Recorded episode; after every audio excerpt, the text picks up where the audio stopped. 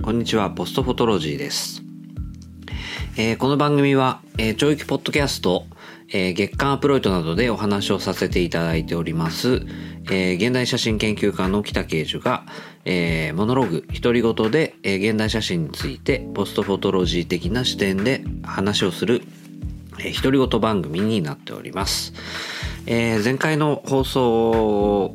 放送？いや、配信が、えー、トーマス・ルフという、えーと、ドイツの写真家についてだったんですけどもすいませんそれからちょっと1ヶ月ぐらい経ってしまいましたが、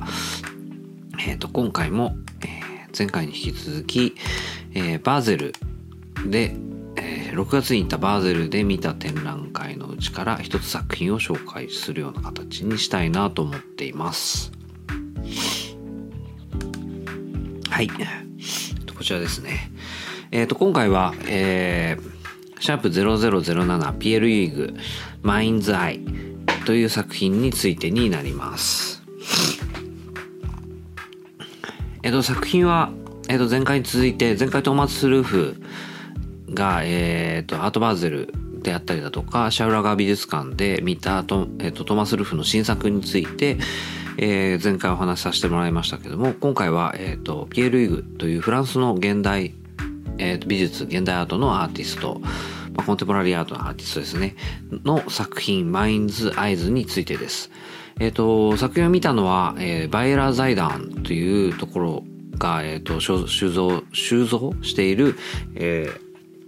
ー、作品を収蔵している美術館。バイエラー財団美術館の、えーえー、コレクション展「The Mind's Eyes Images of Natural from クロード・モネオトボング・ンガンガあクロード・モネトゥ・オトボング・ンガンガウカンガですねっていう展覧会で見た作品になります。えー、メインの展覧会は、えー、バスキアの個展がやられてたんですけれどもそれと並行して行われているコレクション展でした。で、えっと、展覧会の副題、まあ、えっ、と、イメージズ・オブ・ネイチャーっていうところからもわかるように、まあ、自然のイメージっていうものをどういうふうに扱ってるのかっていうのを集めた、えー、コレクションであるというふうに認識しております。で、バイラ財団っていうのは、まあ、えっ、ー、と、バイラ財団のバイラ財団美術館っていうのは、建築家のレンゾ・ピアノっていう人が設計して、まあ、ファサード、まあ、正面ですねと室内との間をガラス大きいガラスのファサードになっていて、えっと、そのその外側に、まあ、モネの睡蓮を思わせるような池があるっていうことで知られる美術館になっています。美術館の、えー、っと、美術館のイメージは、これは、えっと、バスキアの展覧会ですね。でこれが Mind's Eyes the Mind's Eyes の展覧会。でこれがファサードですね。見えるのかな？まあこういうふうにえっ、と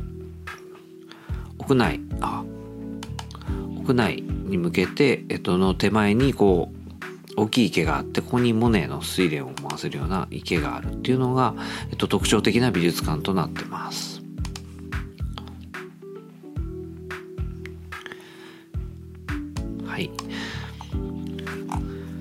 で、えっ、と、今回の点、えっ、と、バイラ財団ですけれども、えっ、と、2019年にも一度行っていて、まあその時は、エドワード・ホッパーの個展をやっていたんですけども、その時もコレクションをやっていて、まあえっ、と、その、その展覧会も素晴らしかったですね。えっと、リヒターが美術館級のリヒターがあったりだとか、っていうような形ですごい、えっと、大規模な、えっと、コレクション展をやるっていうのが、えっと、僕の中での、えーと、この美術館に対する印象です。で、えーと、今回は、えーと、今回の、えー、と展覧会ですけれども、えー、とコレクション展最初の1枚と、まあ、入ってすぐのところにウォルフガング・ティルマンスの、まあ、有名な作品結構大きいサイズでしたけど、えー、と写真集の表紙とかにもなる有名なイメージから始まるような展覧会でした。まあ、最初からすごいインパクトがあるえーと、入りになってました美術館の作りとしてはこう四角い、えーと、ホワイトキューブの部屋がいくつかに分かれてるんですけどもまあ入り口一番最初の部屋にティルマンスとかが飾られていてまあ一つ二つ先行った、えっ、と、先に、えーガラス、えっ、と、要するにガラスのファサードがある部屋のところ行ったところに、えっ、と、かなり大きい横長の、えっ、と、モネの作品があって、で、えっ、と、その左側の壁ですね、にかけてあって、で、えっ、と、その正面には、さっき、えっ、と、説明したその、モネの睡蓮の池がガラス越しに見えていて、で、そのモネの、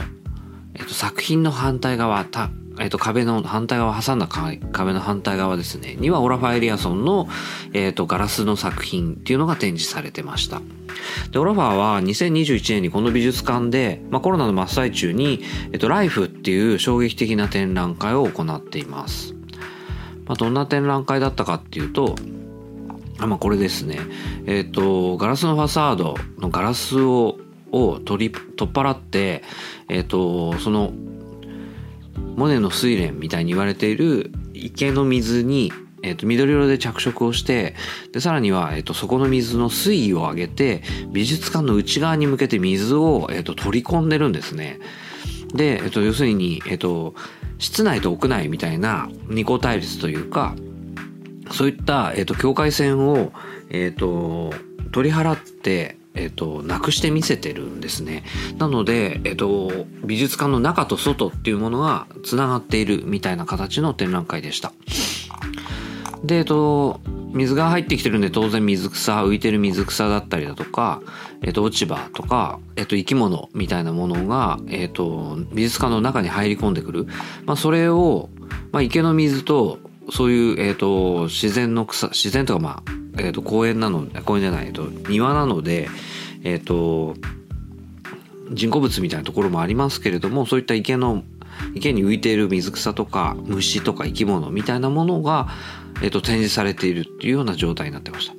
で、一方で逆にそういったものは美術館側に入り込んできているので、えっと、それを見に来ている人を彼らが見ているっていうような逆転現象みたいなものもそこに行われているというか起きているっていうのが、えっと、この展覧会でした。まあ、この美術館そのものが、えっと、外交をすごい取り込むような形で、えっと、美術館の、まあ、外と中みたいなものの境界を割と曖昧にすることを目指した美術館なんじゃないかっていうところと、まあ、あと今回の展覧会が Nature's of, Image of Nature っていうように、まあ、そういう自然っていうものに対する意識みたいなものが、えっと、コレクションの中で一つの軸になっているんじゃないかってことが、まあ、オラファーを展示したりだとか、まあ、モネの睡蓮の、えっと、絵画みたいなものを、まあ、大きく展示しているところから、まあ、この展覧会の狙いってものが、まあ、少しずつ見えてくるっていうところだが、えっと、感じられたことでした。まあ、自然と人工っていうものの境界線を取り払ってみせるっていうことがある意味での今の、えー、と時代におけるイメージズ・オブ・ネイチャーなのかなっていうところですね。でそこで、えー、とその後にの部屋がロニホーンがあり、まあ、ロニホーンとオラファーの作品がありでアンリ・マティスとオトボン・ガンガガンガの作品が、えー、と壁に向かい合って対比された部屋みたいな風になっているところの部屋があってその部屋を抜けると,、まあえー、とレイチェル・ホワイト・リードの白い家とジョアン・ミロの作品なんかがかけられた、えー、と結構広めの部屋があってでその先に、えー、と最後の部屋まあ最後ではないんですけど奥の部屋に、えー、と今回の、えっ、ー、とえーと、紹介する作品がありました。まあ、マックス・エルンストの絵画が、えーと、かけられた部屋の中央に、えーと、ピエール・ユイグの Mind's Eyes、Mind's Eye ですね、が、えー、と置かれてました。まあ、こういうふうにマックス・エルンストの宇宙の絵がかけられていて、えーとまあ、部屋の中央にこの、えー、と石みたいなのですね、がボーンと置かれているのが、これが Mind Mind's Eyes です。えっ、と、この作品なんですけど、まあ、全体は石みたいなもん形で、えっと、形的にはアザラシ。僕はもうアザラシみたいなものだなっていうふうに最初思いました。でえっと形状というか、えっと、素材みたいなものはまあ本当化石とか溶岩みたいなえっと素材感というかみたいなマテリアルマテリアルというか、まあ、素材感物質性みたいなものがあって、まあ、首を持ち上げたみたいな一部になってるところが、えっと、青く透き通ったガラス質みたいになっていました。まあ、でそのガラス質の中には、えっと気泡みたいなものがあるんですけれども、まあ、全体を見ればなんとなく、えっと、小汚いアザラシみたいなのが僕の最初の印象です。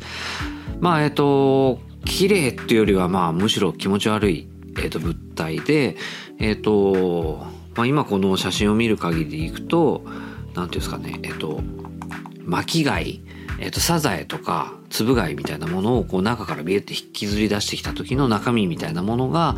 えっ、と、この物体の、えっ、と、形状です。で、結構大きめ、まあ1メーター50あるかないかぐらいのやつが地面にボーンと置いてあるような形でした。で、結構しっかり見たんですけど、まあこれを見たところで、こう、これが何、自然の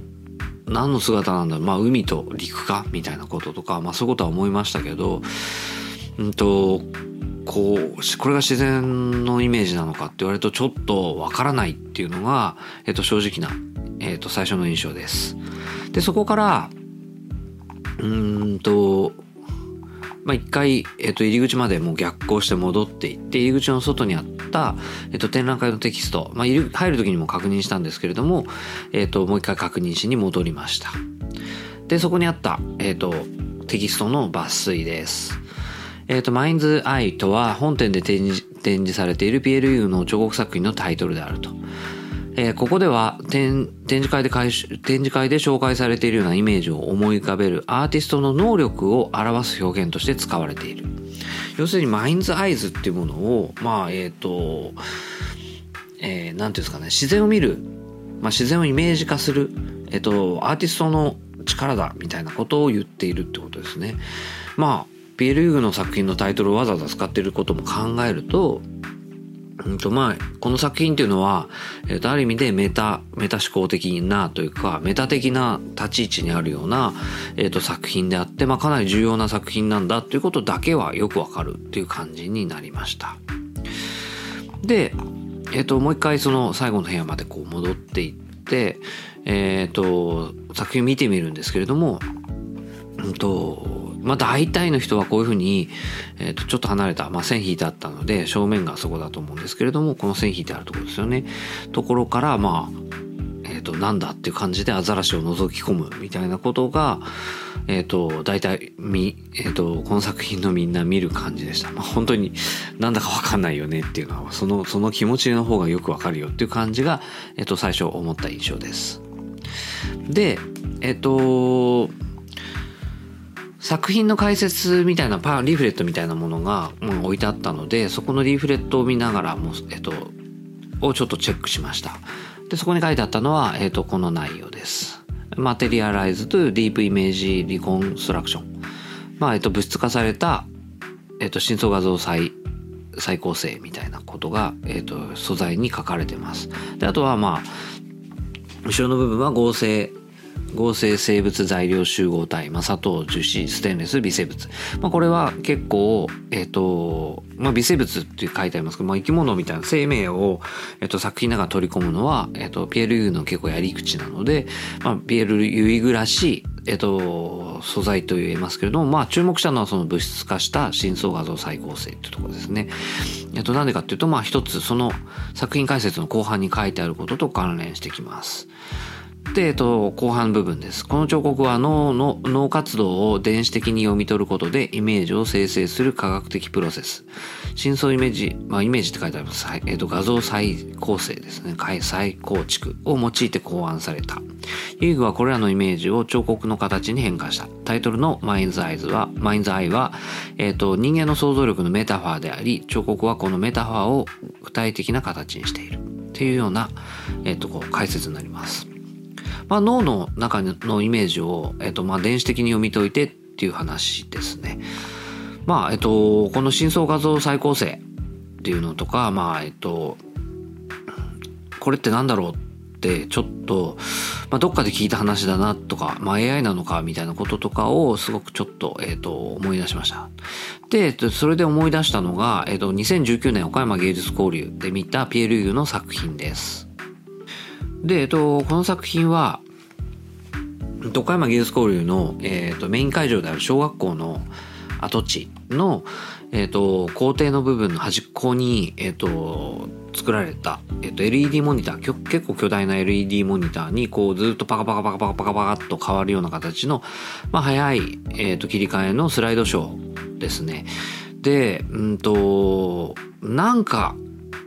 それらしいものが映ってるというか、まあ、生き物みたいなものっていうかにも見えるし、まあ、爬虫類とか両生類みたいなものカエルみたいなものにも見えるようなものがずっとこうパカパカパカパカずっと切り替わってるっていう、えっと、スライドショーでした。でなんかなんだろうなと思うけどなんだかがわからないものがずっとこうなってるっていう映像になってました。で、この作品は、えっ、と、実は、えっ、と、2019年の、えっ、ー、と、2月 ?3 月？あ、えっ、と、2018年の10月からですね、えっと、2019年の2月まで、えっと、サーペンタインギャラリーっていうロンドンのにあるすごいいいギャラリーなんですけどそこで PLU が展覧会ウンベルトっていう展覧会をやってたんですけれどもそこで発表された作品の映像映像部分になります実は。でまあこういう映像作品が、えー、と飾られていてあとちょっとここにはないけれども、えっ、ー、とこのウンベルトってえっ、ー、と悠々悠々って頭2つくんですけど U がついて本当はウンベルトっていうのが、えっと、環世界っていう意味らしいんですね。ユクスキュルっていう生物学者が書いた環世界っていう生物学的な、えっと、考え方のことで、えっと、それに U って多分ドイツ語のあなたドイツ語なのかちょっとわかんないですけど、あなたって多分おそらく意味でつけたんじゃないかっていうようなタイトルになってました。まあ、生物学的概念をもとにした展覧会で、fMRI っていう、えっと、電磁波と磁石で脳脳の中身をの脳波を画像化する医療企業医療医療技術をもとに制作された、えっと、映像、まあ、画像に画像映像作品になります。で MRI って fMRI の MRI って あの脳の中をその電磁波で、えっと、画像解析してあの輪切りにした脳要するに、えっと、癌とかの発見のために、えっと、血流とか見たりとか、癌を発見したりとかっていう風な形で使われる、えっと、医療機器、医療機器ですね。で、それの F fMRI っていう最新機器は、えっと、脳波を、えっと、ど要するに何かを見た時に人間が脳とか触ったりとか人間が何かを知覚した時に脳がどう反応してるかっていうことを、えっと、画像で見せてくれるっていうものでそこで、えっと、取得した画像を、えっと、さらに、えっと、電子的に取得した画像を解析して、えっと、イメージ化してそれをの変化をずっと見ているっていうのがこの、えっと、さっきのえっ、と、not yet title と、要するに、えーと、まだ名付けられていないものみたいな、まだ名付け、名付けられていないものみたいな名前のこの作品になります。ちなみに、ウンベルトっていう展覧会では、この映像と、さらに、えっ、と、本当の実際のハエが、えっ、と、会場に、えっ、と、置かれて、たっていう作品なまあそれで閉じられたというか、まあ観客も入ってきて、それが映像に影響するみたいな、ある種の環世界みたいなものが作られたっていう展覧会になっていたようです。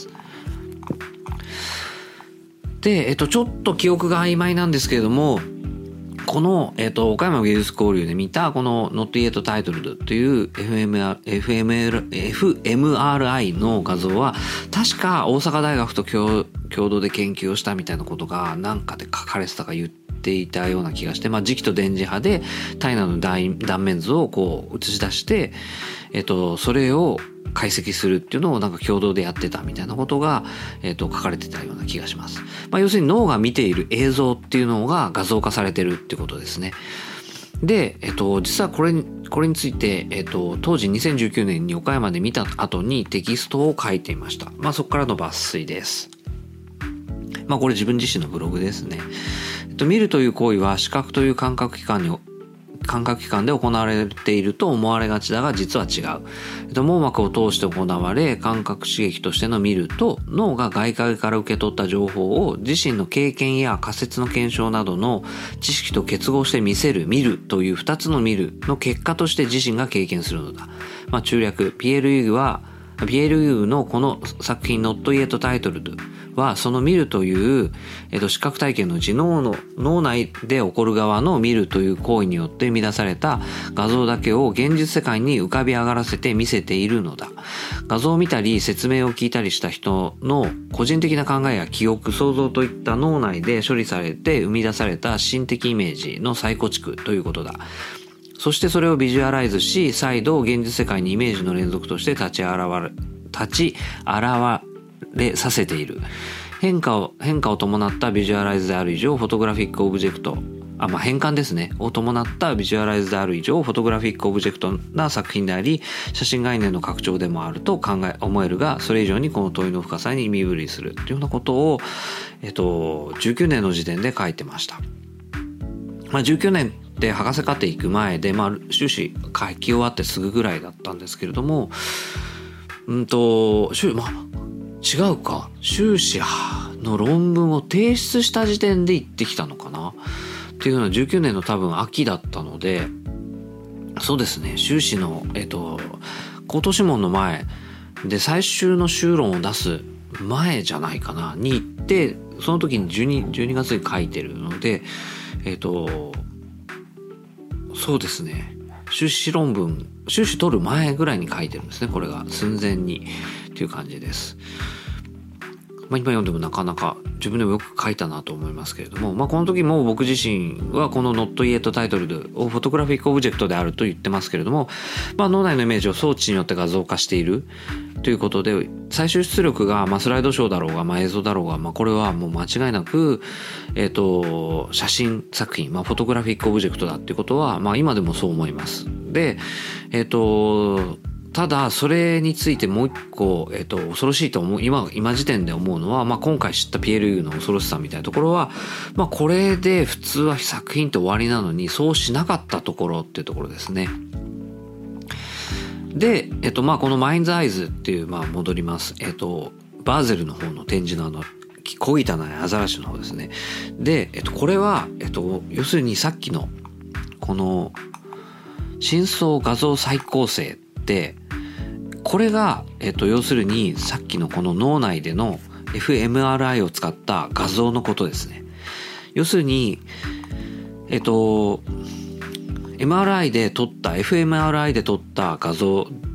えっと、情報を、えっと、真相が解析して、それをビジュアライズしたものが、この、えっと、真相画像解析で、それをさらに、えっと、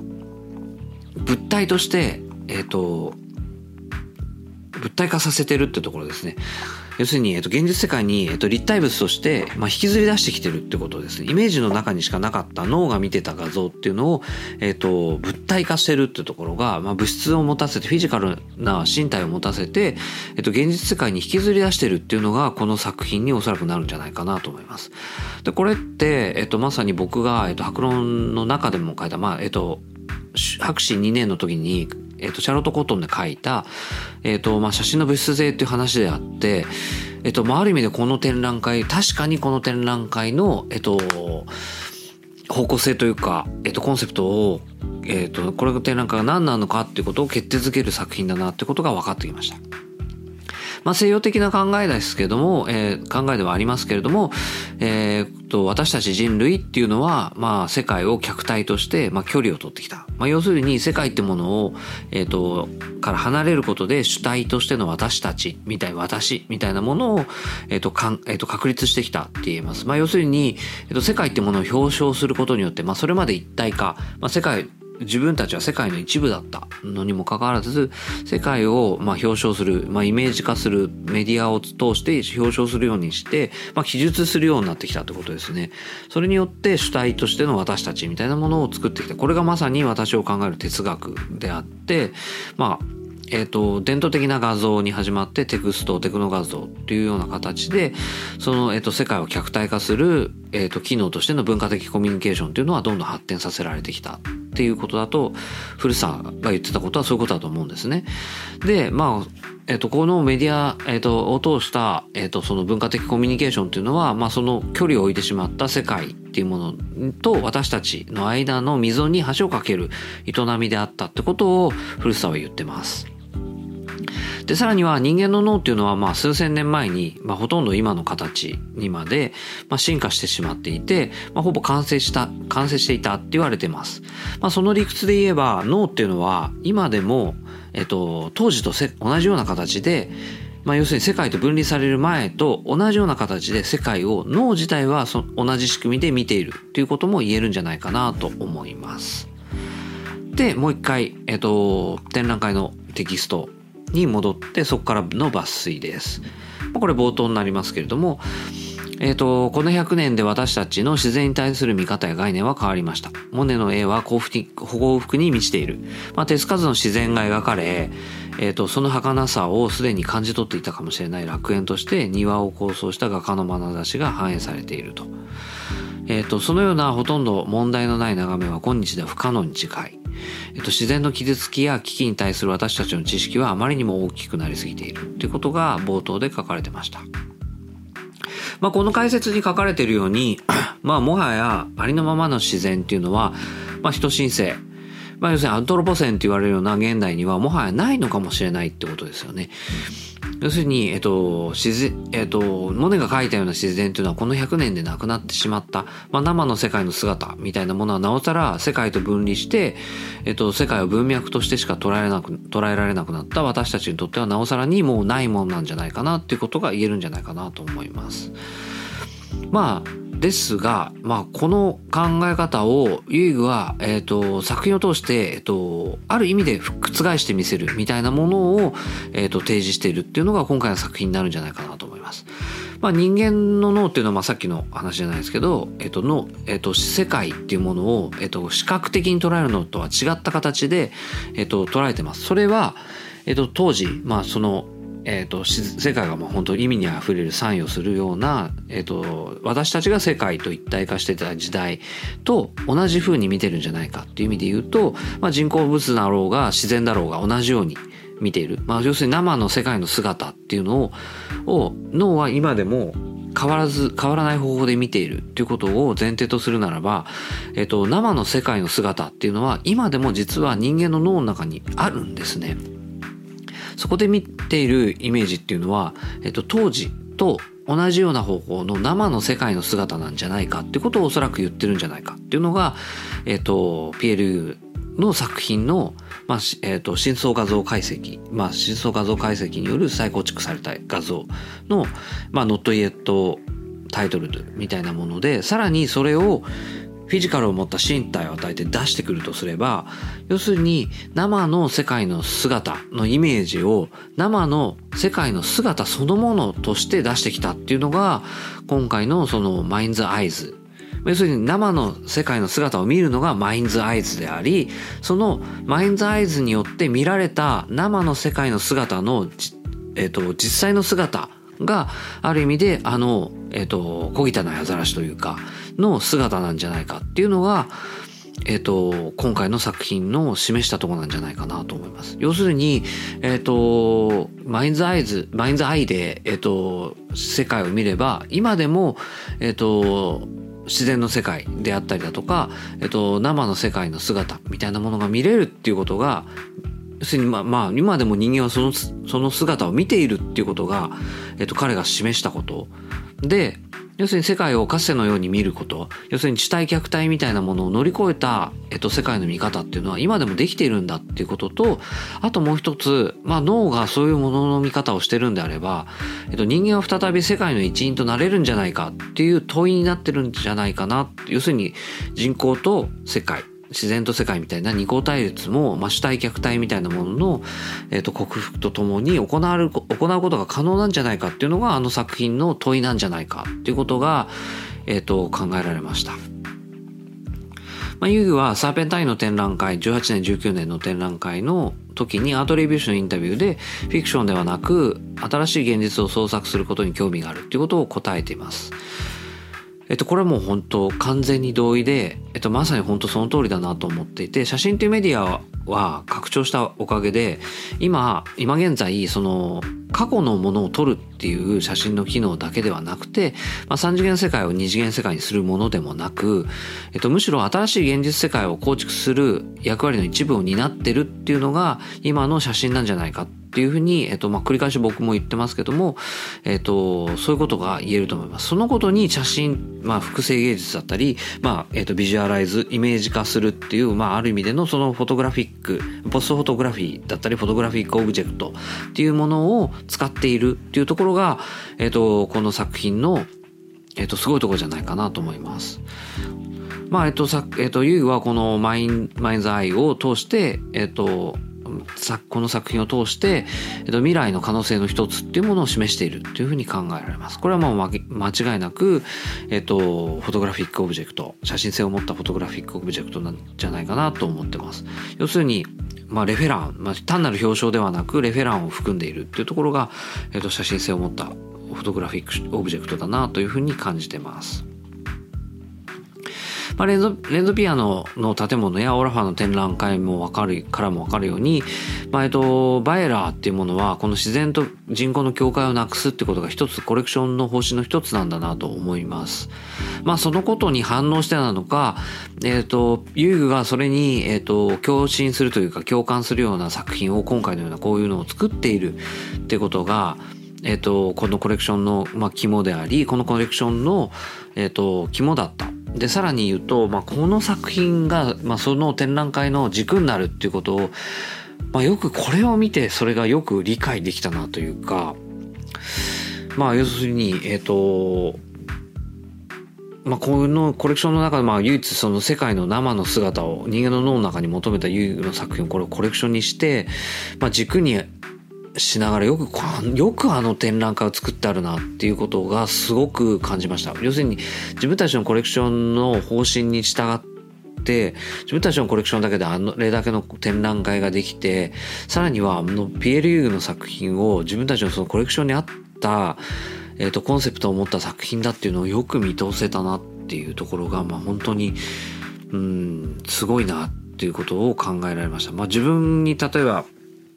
自分がキュレーションしたりコレクションに対してまあえっとお金の条件とかをまあ例えば主金にしたとしてえっとこういうコレクションが進められるかってこととあとは、えっと、そのコレクションの中にこの遊具の作品を入れることができるかってことをすごく考えさせられる、まあ結構感慨深い展覧会になりました。で、まとめです。まあ、バイエラー財団のコレクション展における彫刻作品マインズアイは2018年時の、まあ、ウンベルトのウンベルトですねの映像作品を更新する形でできたイメージ世界の手触りである、えー、と写真の物質性を現実世界へと引きずり出すフォトグラフィックオブジェクトである。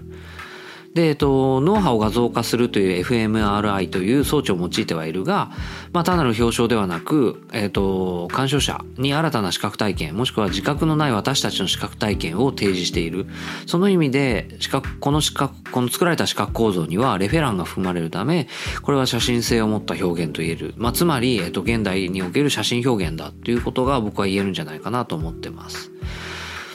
で、まあ、これは最後はもう、えっ、ー、と、遊具のことではないですけども、さっきも言ったように、バイラ財団の巨大さ、まあ、コレクションの奥深さみたいな、まあ、コレクションそのものもやっぱり、まあ、大きかろうがちっちゃろうがろうが、やっぱり、どんな風に軸を持って、まあ、それが、まあ、要するに掛け算になっていくことで、まあ、ああいう風に見せられる、この展覧会そのものの凄さみたいなもの、コレクション展の凄さとコレクションの面白さ、まあ、コレクション展の面白さとコレクションの面白さですね、みたいなものをすごく感じました。でまあそこからまあ自分の自分自身のコレクションにそんな軸があるのかみたいなこととかをすごく考えさせられましたしまあコレクションによってある思想だったり考え方みたいなものみたいなものを問いとしてやっぱ提示できるんだなっていうのはすごく、えーと、感じる展覧会というふうになりました。